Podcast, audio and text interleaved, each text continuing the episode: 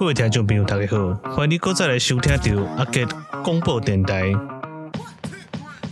here we go. Uh.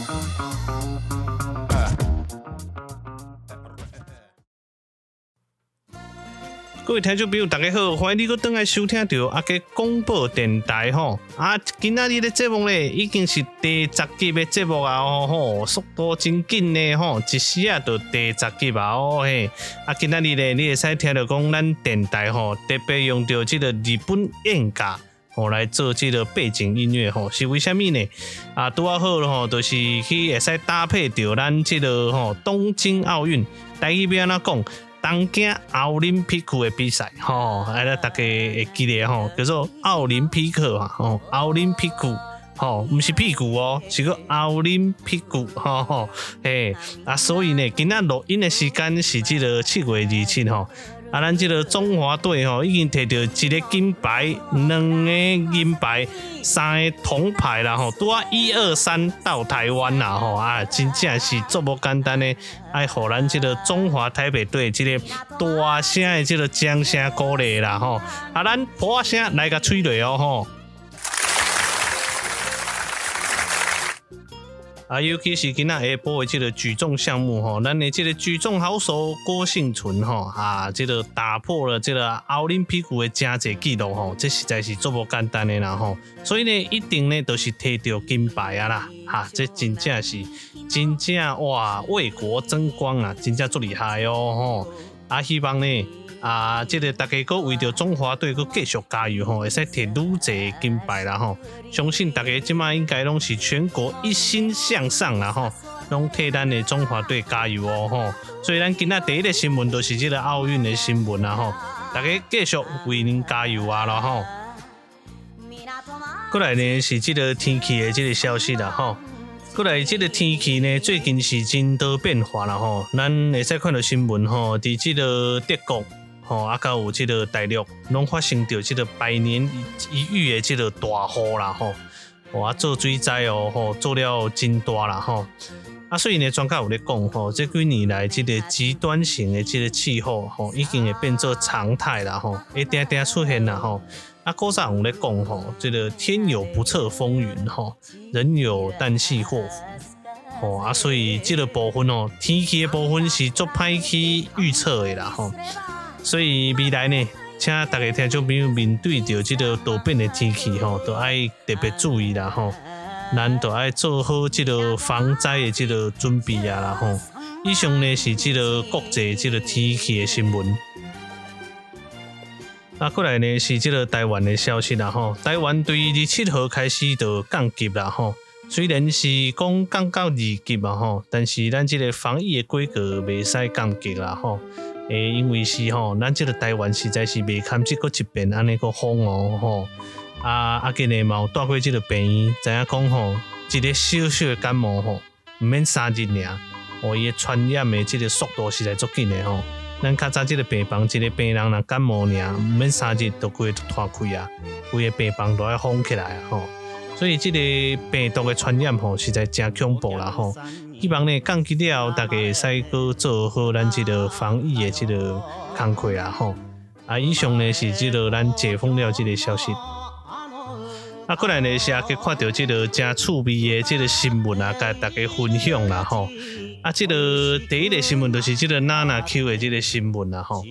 啊，这个娜娜 Q 呢，啊其其实无啥人捌啦吼。不过呢，这个看到网友就伫网络顶悬咧讲吼，讲伊最近就是迄个极简生活啦。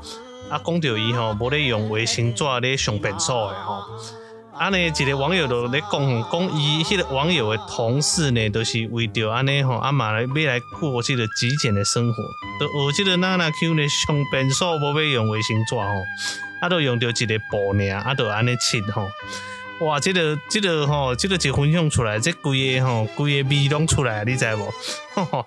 就讲吼，这个网友的这个同事讲，迄日吼，佫老晒呢，啊老师伊佫用一个布安尼落去切吼，啊佫囥咧伊家己的迄个卡网内底，哦，啊就甲即个发文的即个网友分享讲吼，讲哦，我最近拢学即个娜娜 Q 吼，拢用即个布切尔，哦，啊我感觉着安尼真真环保安尼啦吼。哦啊都把迄个布对卡网摕出来呢，啊摕出来你回办公室拢是迄个屎味。哦，迄闺蜜拢出来，你知无？我实在我阿给看到这个新闻吼，规个嘛是笑出来吼。这个吼毋知是真诶假诶新闻吼，但是吼安尼看吼，闺蜜就出来啊啦吼。啊，以上呢都是这个趣味诶新闻，咱来 Q 新闻甲大家分享啦吼。过来呢是这个阿猫诶新闻啦吼，这个阿猫吼，因为用台语来念吼，我感觉伤过歹听啦吼，所以我都用国语来这个发音啦吼。啊，这个阿猫呢，啊，前几站伫这个网络顶咧，这个分享啦吼，讲这个猫爸吼，甲伊的孙仔啦吼，就是这个阿猫的这个囡仔吼，你着孙仔甲阿公咧开讲的时阵吼，啊孙仔就甲阿公问讲，那是什么动物呢？吼？啊，这个阿公就甲回应讲，诶，火鸡。吼，啊孙仔就嘛是回应甲讲，哦，迄火鸡咧吼，火鸡，啊，这个猫爸就向向讲着一句吼，讲。你知道火鸡长大之后会变什么吗？阿孙那都看看到猫爸嘛吼，因为别样会答嘛吼。阿猫爸老公，火鸡长大后会变火鸡肉饭哦。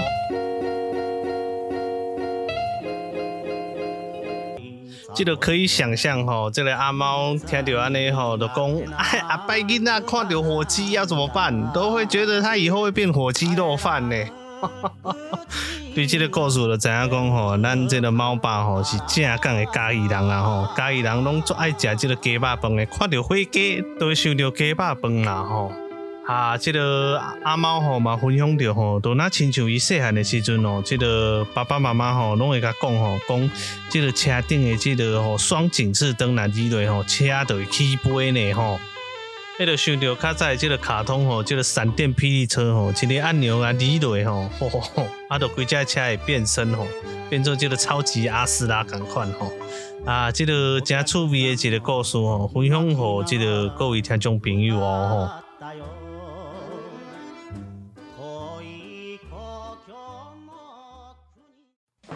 以上新闻拢是由阿杰广播电台独家采访，感谢你的收听。后回呢，同一个时间，咱阁继续空中阁再相会哦。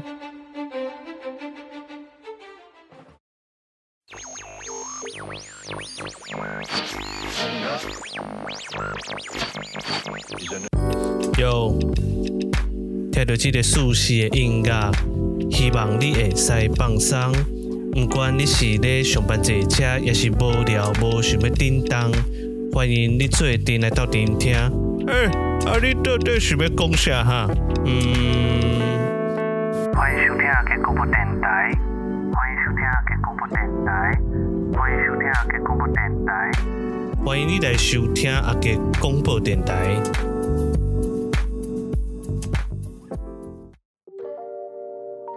各位听众朋友好，欢迎你再回来收听阿杰广播电台第十集的 Podcast 哈，很开心，真的这个来到了第十集哈，非常的快哈。那因为阿杰真的是最近真的是很潜心在这个录音的这个工作上面哈，那真的非常感谢各位听众朋友的支持哈，这 Podcast 节目已经来到第十集了啊。那这里就是一个跟你聊天的一个电台，那不管是聊社工、聊生活，还是聊笑话啊，这里都是一个跟你陪伴，不管是在上班还是在工作，还是你这个无聊的时候，都可以收听我们的阿杰广播电台。好。那么真的是很期待的哈，这今天的这个阿杰聊天室，好，这个聊聊天阿杰伯利来尾声的这个第十集呢，要聊什么呢？啊，我们还是要把上一次的这个阶段哈，我们要这把它聊完了哈。但是在这之前呢，啊，我们要先来这个双语一下嘛哈，因为这个前面的这个台语的部分呢，我们需要讲解一下啊。那主要呢啊，就是新闻播报嘛哈。那新闻播报呢？那主要呢就是呢来讲一下呢啊，这个大陆啊，这个跟德国啊发生的这个百年一见的这个难得一见的这个强降雨啦哈，那真的造成很多的伤亡。然后再就是二十七号哈，已经开始解封了啦哈，对，就是台湾部分已经开始解封啊，不过还是要小心的哈，因为国外有很多的这个证据显示。啊，在这个放松之下呢，疫情会有反扑的这个状况。然后呢，这个录音的时候刚好是这个二十七号哈，刚好是这个东京奥运开始的时候。那这个我们中华台北队呢，哎，就是夺下了一金，然后二银三铜的这个成绩哈，真的是让人非常的振奋哈。刚好一二三到台湾，在台湾有个阿里山呐哈。啊，不管怎么样，我们都还是这个祝福我们的这个中华台北队继续的这个拿下好成绩啦哦。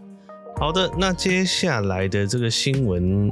啊，就有讲到了阿姐在那个新闻上看到一些有趣的这些报道了哈，所以来做一个分享的。第一个有趣的新闻呢，就是这个 Nana Q 的这个新闻哈，那就是在描述哈，就是阿姐看到网络上有这个网友分享了哈，就是这个发文的这一个同事呢，啊，他就是很奉行这个 Nana Q 的这个简简极简的这个生活了哈。甚至呢，这个上厕所不用卫生纸这个故事哈，然后甚至就是用这个什么擦屁布，然后就连这个上班落晒的时候就用擦屁布哈，擦完就放在他的包包里面，然后还拿出来让办公室的其他人分享哈。哇，这看到这新闻，这个味道都出来了哈。这个是看到这个蛮有趣的这个这个报道了哈。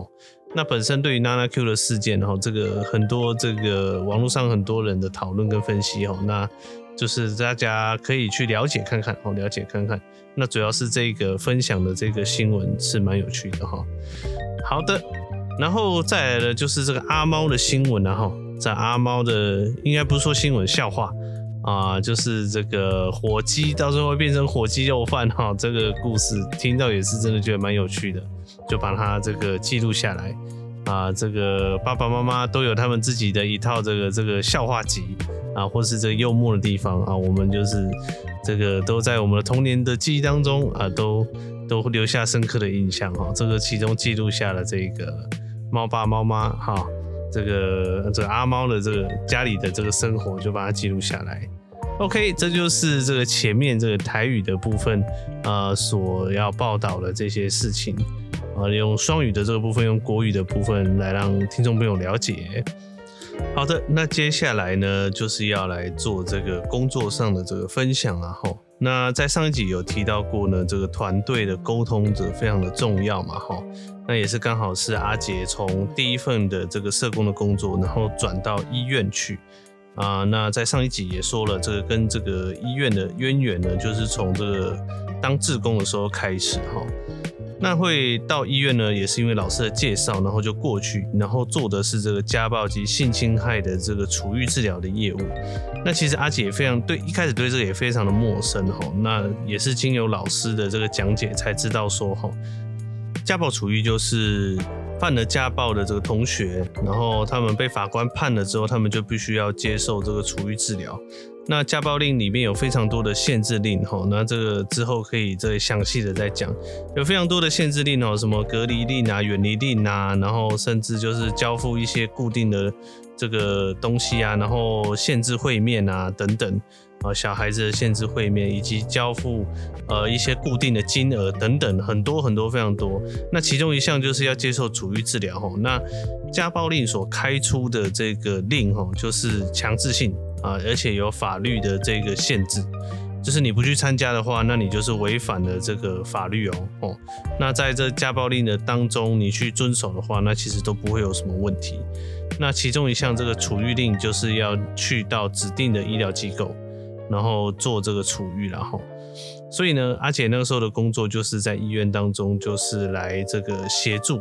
我们的家暴的这个相对人。呃，大多都是跟家暴有相关，然后又加上他有饮酒，哦、的这个这个成分在里面的时候，法官就会判他是来做这个戒酒处遇治疗，然后就会来到我们这个医院。那个时候，这个医院是这个一方独大，哦，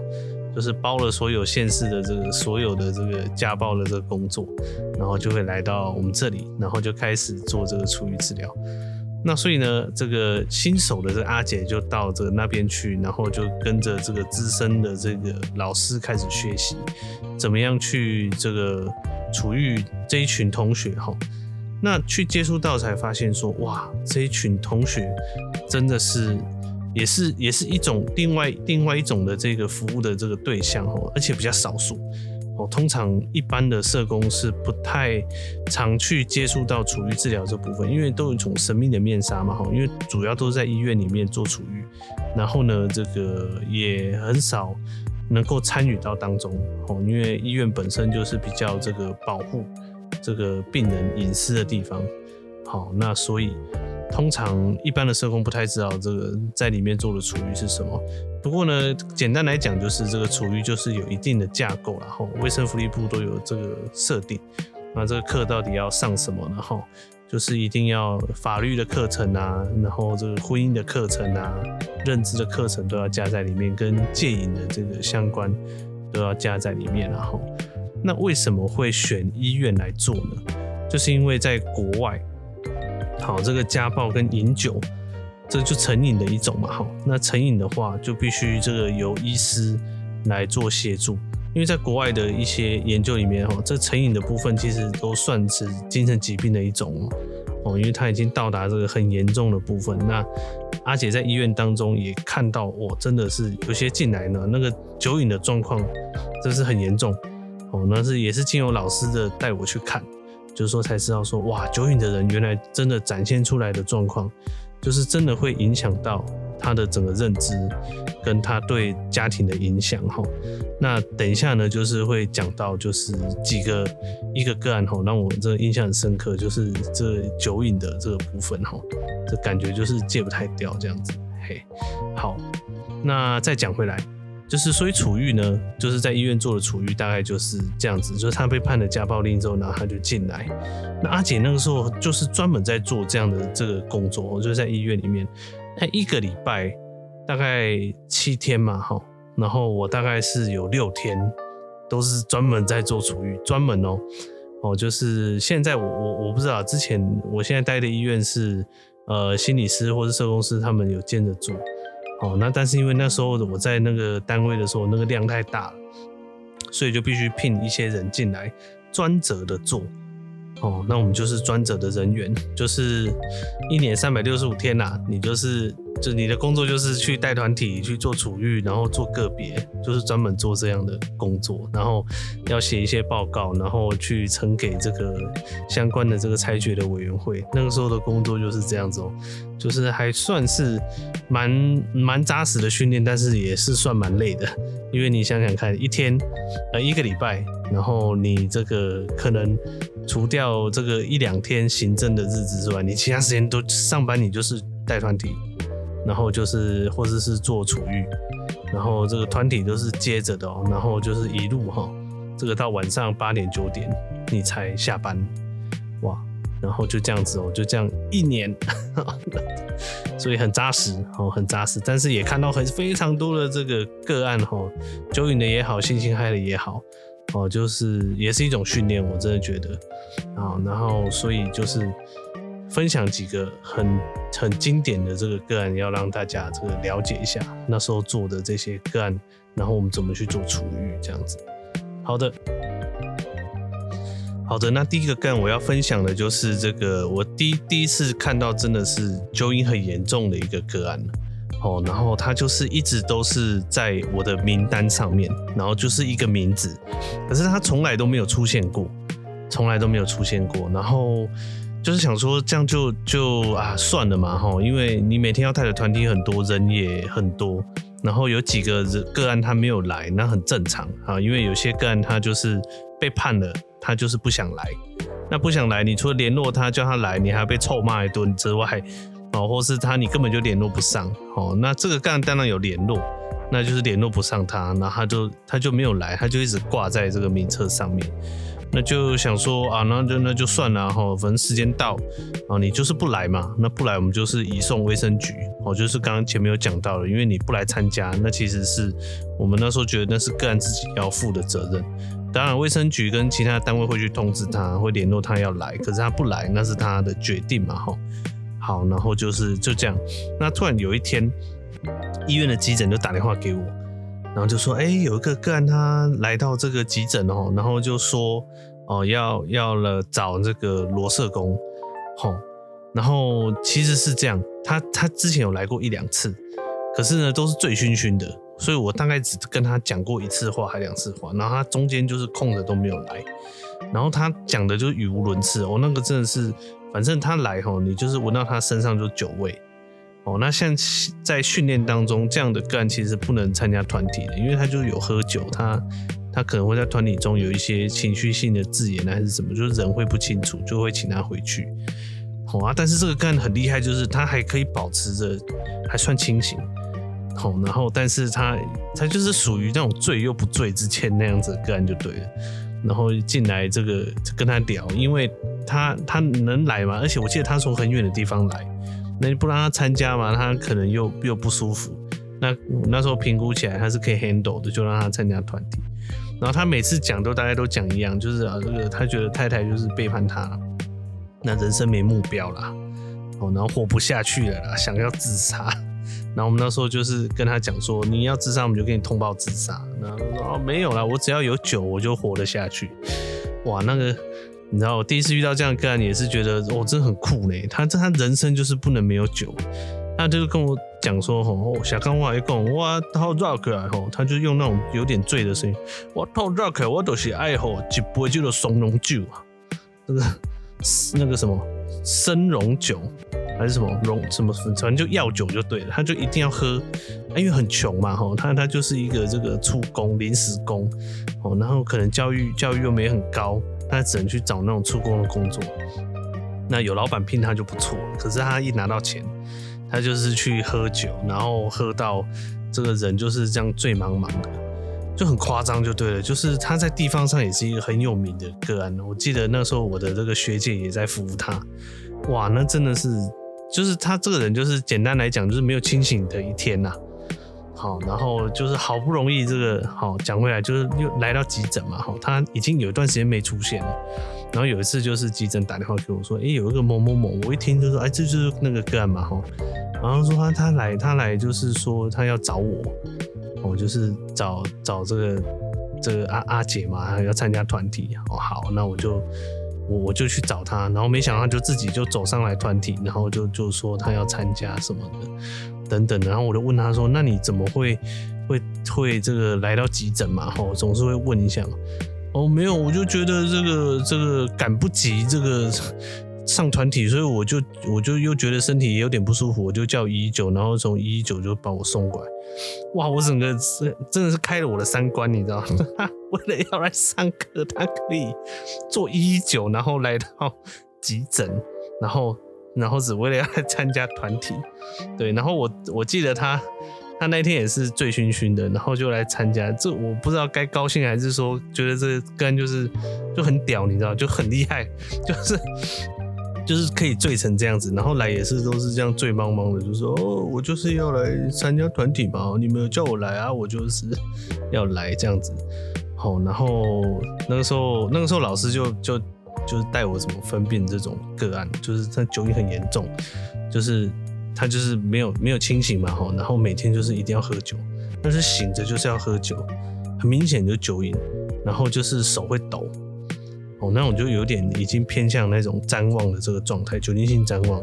哦，但是他就是又很奇特，他又没有到那么严重。他就是介于清醒又不清醒的中间，这样有时候清醒，有时候不清醒。然后你跟他讲话哦，这个就是就是似懂非懂这样子，哎呀，但是他他又在工作上又可以又可以又可以工作这样，所以这真是很奇特的个案。通常人家醉吼，就是醉得乱七八糟的，然后就连工作都没办法去工作嘛，等等，他可以就是一边醉一边工作，所以就是那我记得那时候老师说他可能就是喝到就是影响到脑部。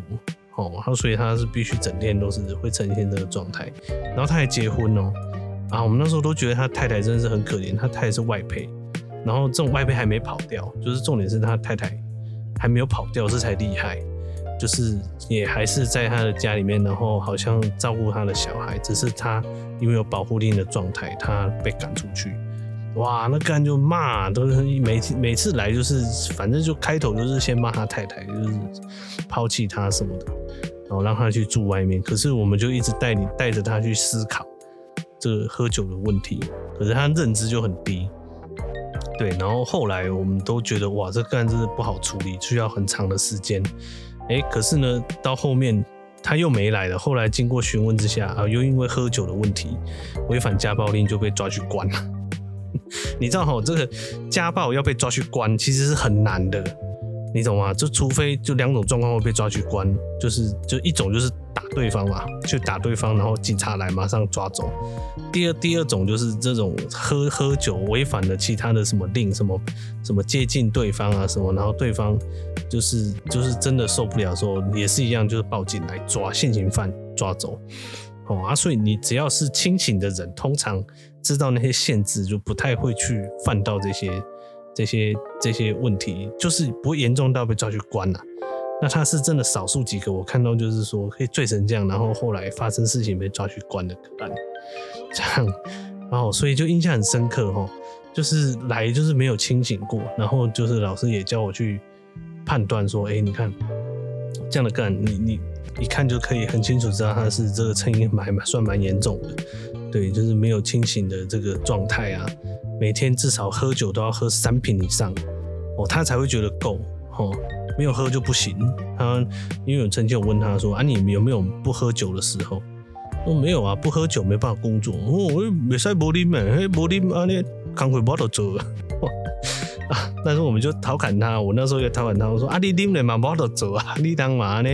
不清楚是，但你包包来包来下来，因为他身上有一些伤，你知道，那个其实一看，后来我们有经验一看就知道说，哦，那个大家都喝酒啊，喝喝酒的人哦，会会跌倒，会常常会去撞伤什么的。哦，那在这个干上都大概都可以看到这些状况。好，然后跟家庭的那个关系真的是也弄得很不好。你想想看，一个外配，然后因为他的这个状态，他必须承受这样的压力，然后要照顾小孩，照顾那个公婆，哇！所以那时候我才真正体会到，哇，这这真的喝酒吼也可以摧毁一个人，跟跟吸毒一样。这是第一个这个个案。那他后来当然是接受法律的制裁，被关到监牢里面去，那可以让他比较清醒一点。好，这是第一个这个这个酒瘾的个案，跟大家分享。那这样的个案，你会问说，哇，那这要怎么处理？其实老实讲，不好处理，真的，因为到达这种程度的个案，你有遇过你就知道，他必须要长时间的，甚至说已经要进到这种药物治疗的状态，甚至是住院。哦，然后他就算是好一点了之后，他也要这有人 keep 住他，否则他很快哈又会跌到这个喝酒的循环里面去。哦因为我们接受过训练嘛，哈，就是成瘾，他就跟吸毒一样，他那个身体已经习惯酒精这个东西之后，他就会一直想要去去遇到问题啦，就是他就想要去喝酒。对啊，讲到另外的重点就是说，这样酒瘾的人，他其实背后的原因也要稍微去了解一下，他为什么开始要喝酒，用酒去解决问题。我们那时候受的训练，哇，这个都是毕生所学啊，这个就在 Podcast 上面这个教大家，就是。酒它只是一个一个象征哦，那时候我受的训练是这样，只是一个象征，你必须要去了解他喝酒背后的原因，哦，才能去针对他喝酒这个行为来做处理，嘿，那不然的话，他就是一直会在这个回圈里面，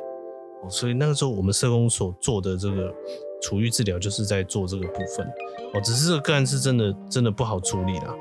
对，那后来这个老师也真的就讲说，这样的个案真的，除非是医疗的这个这个治疗，那不然就是真的去关，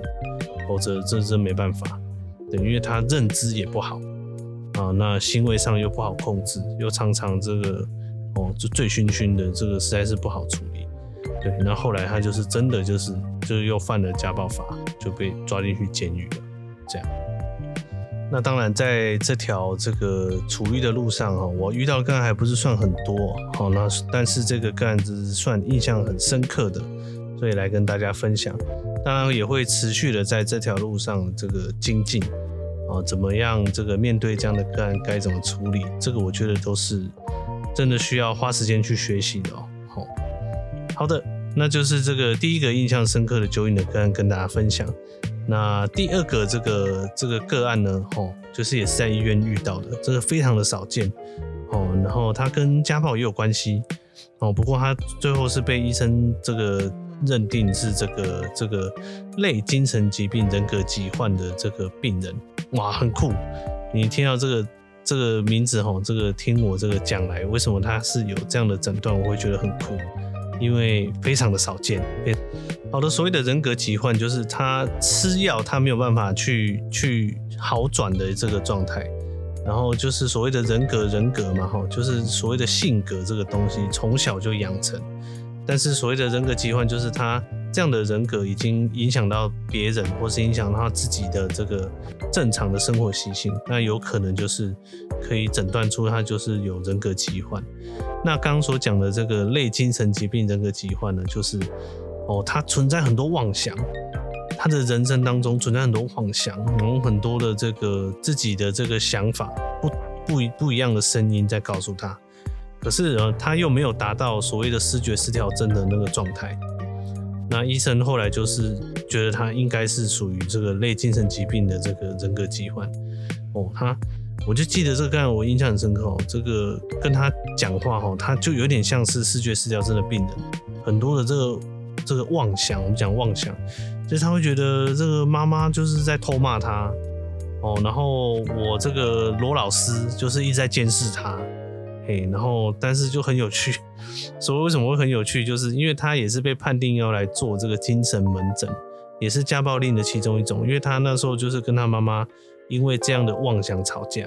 因为他就觉得他妈妈就是要害他，然后在饭里面下下药。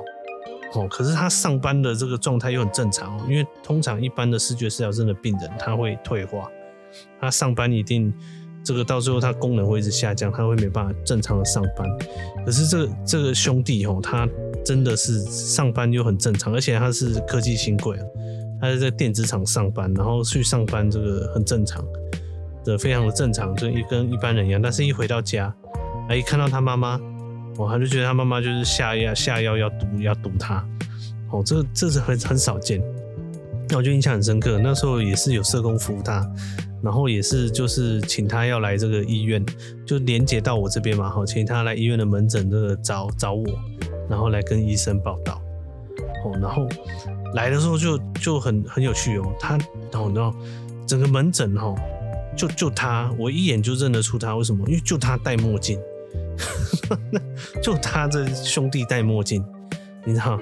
然后，所以我就走上去说：“哎、某某先生哈，这个某某社工有跟我讲哈，说这个你会来这样子。”然后他很镇定，然后就说：“哦，好，有有，我有听某某社工提起你，好，那我今天来，我就有点紧张，呃，怎么怎么样怎么样的哈。”然后我就好，我就带他去看医生。然后完了之后，他就回去，他就跟这个另外的这个认识的我，就转介他来的社工讲说：“哎，奇怪，为什么罗社工一眼就认得出我？他是跟踪我吗？”但是这个有这个这个装监视器吗？为什么我一到这个门诊，他马上就可以认得出我？我听完我就大笑，你知道？我说拜拜托哎，这位仁兄，你那整个门诊就你戴着墨镜，不注意到也难呐吼。所以你就从这件事情可以看到吼，这样的个案他就很敏感，那都是连这样的这样的一点点这个小事，他他都会觉得是不是有人要害他这样子。对，然后但是另外一方面讲回来，就是他妈妈也因为这样子来到医院，然后跟医生就谈，然后等等，就是这个孩子到底要他的这个孩子到底要怎么去帮助他？那医生当然要给他一些建议，但是也很明确的跟妈妈讲说，这真的假药不好，你知道，那就是人格的一些问题，那就是尽量在生活上不要去惊，就是就是跟他有一些一些惊扰啦，吼。就是如果他顺畅生活这样子就可以了，不要尽量不要去打扰他。哇，所以这个个案很少见哦，因为因为连吃药都没有办法去去调整他的这个人格的这个这个状态。好，这是第二个这个跟大家分享印象很深刻的个案，因为这样个案也很少见。真的，我大概在这个精神科的这个这个这个门诊当中啊，跟病房当中也。就应该就遇到他一个是这个样子的，很很经典的一个个案，跟大家分享。OK，以上两个个案的这个小故事，不知道这个听众朋友您喜不喜欢啊？这也是我这个工作当中的一些小分享。啊，如果有任何的这个回馈，欢迎你都可以跟这个阿杰讲哦。吼，一个鼓励也好，或者说一个建议也好，我都觉得非常的欣慰哈。啊，因为也知道这个做这个节目、做这个录音都是从零开始啊。如果你是新朋友，这个也来收听阿杰广播电台，这个非常感谢你能够继续的这个收听啊。这个我们不定时的都会这个分享。这个个案的这个故事啊，或者生活的一些故事、笑话啊，让你这个生活当中这个不无聊。哦，以上就是今天所分享的这个在精神科的这个个案哦。那会继续分享哦，吼因为在这医院当中实在是很多的个案可以分享，那会慢慢的跟大家这个介绍，那也会带入一点点的这个精神医疗的这个知识也好，哦，或是一些社工的这个观点也好，来跟大家分享。OK，那我们今天的节目就到这边喽，感谢您的收听。那我们下一期呢？哦，这个继续哦，这个收听阿杰广播电台，感谢你的收听喽。那今天就到这里喽，拜拜。